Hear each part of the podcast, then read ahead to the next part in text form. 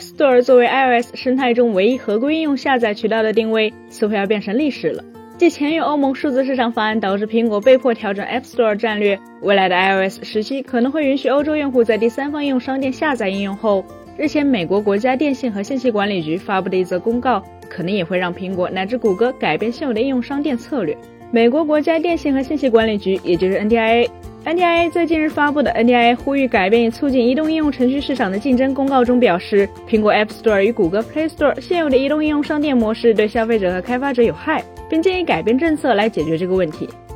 NDIA 方面认为，苹果、谷歌两家公司现有的政策抬高了应用价格，减少了业内创新，最终受害的是消费者，并要求两者在安卓和 iOS 生态中对第三方应用商店开放。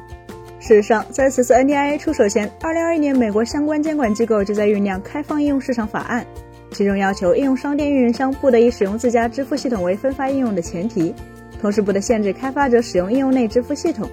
此外，应用商店还不得对应用开发商的服务条款和定价做出限制，或以此为借口对其进行处罚。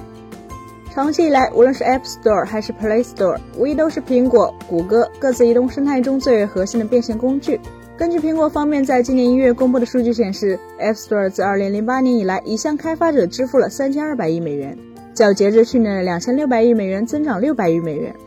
如果全部按照百分之三十的佣金计算，也就意味着 App Store 在2022年的收入或超过了850亿美元。尽管谷歌从未主动公开过 Play Store 的收入状况，但是在2021年的一份法庭文件中显示。Play Store 在2019年时的营收就已经达到了112亿美元，净利润为70亿美元，利润率达到了惊人的百分之六十二。没错，无论是对于苹果还是谷歌来说，应用商店都几乎堪称是个躺赚的项目。前期成本在当年的移动端操作系统大战时就已经支付过了。然而，建立一个移动商店的门槛其实并不高，并且这一点，国内的安卓渠道商也有话可说。为避免第三方应用商店吸引开发者，苹果与谷歌的态度其实是一致的。那就是需要先发制人的平息威胁。在生态封闭的 iOS 中，App Store 之外其实有越狱商店和企业版应用两个非官方分发渠道。其中针对企业版应用，也就是通过苹果为软件测试推出的 TestFly 系统，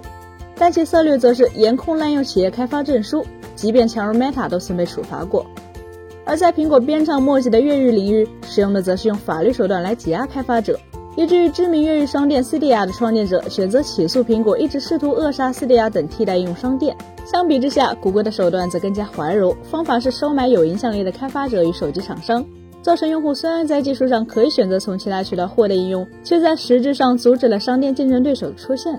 长期以来，谷歌一直选择用直接支付现金的方式，让动视暴雪、EA 等游戏巨头在推出安卓版游戏时仅在 Play Store 上架。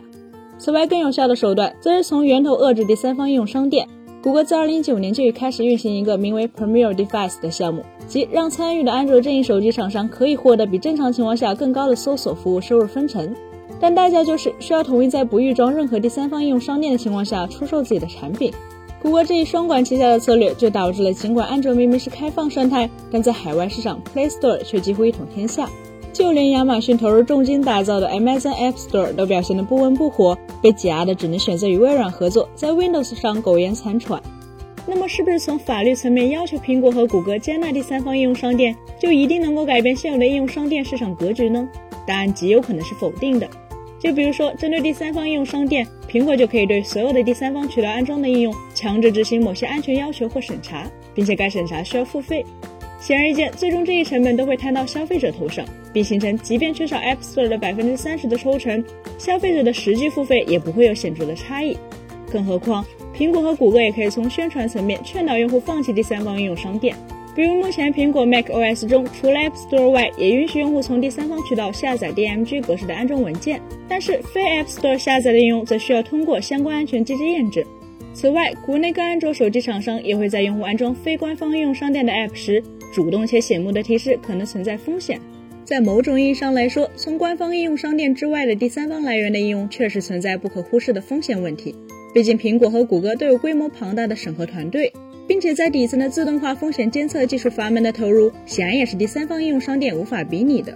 但对于开发者而言，更多的应用商店就意味着公平，也会使得他们有机会不再受到谷歌或苹果的钳制，无需遵守后者或合理或蛮横的规定，让有创意、有能力、有野心的中小团队可能会更容易出头。如果苹果和谷歌真的要在监管机构的要求下开放第三方应用商店，可能就真的要重回十余年前那个混乱而无序的移动生态，并重温与无良 App 斗智斗勇的日子了。本期节目就到这里了，更多精彩大家可以关注我们三生活的官网或全民大同名账号查询更多信息。咱们下期再见，拜拜。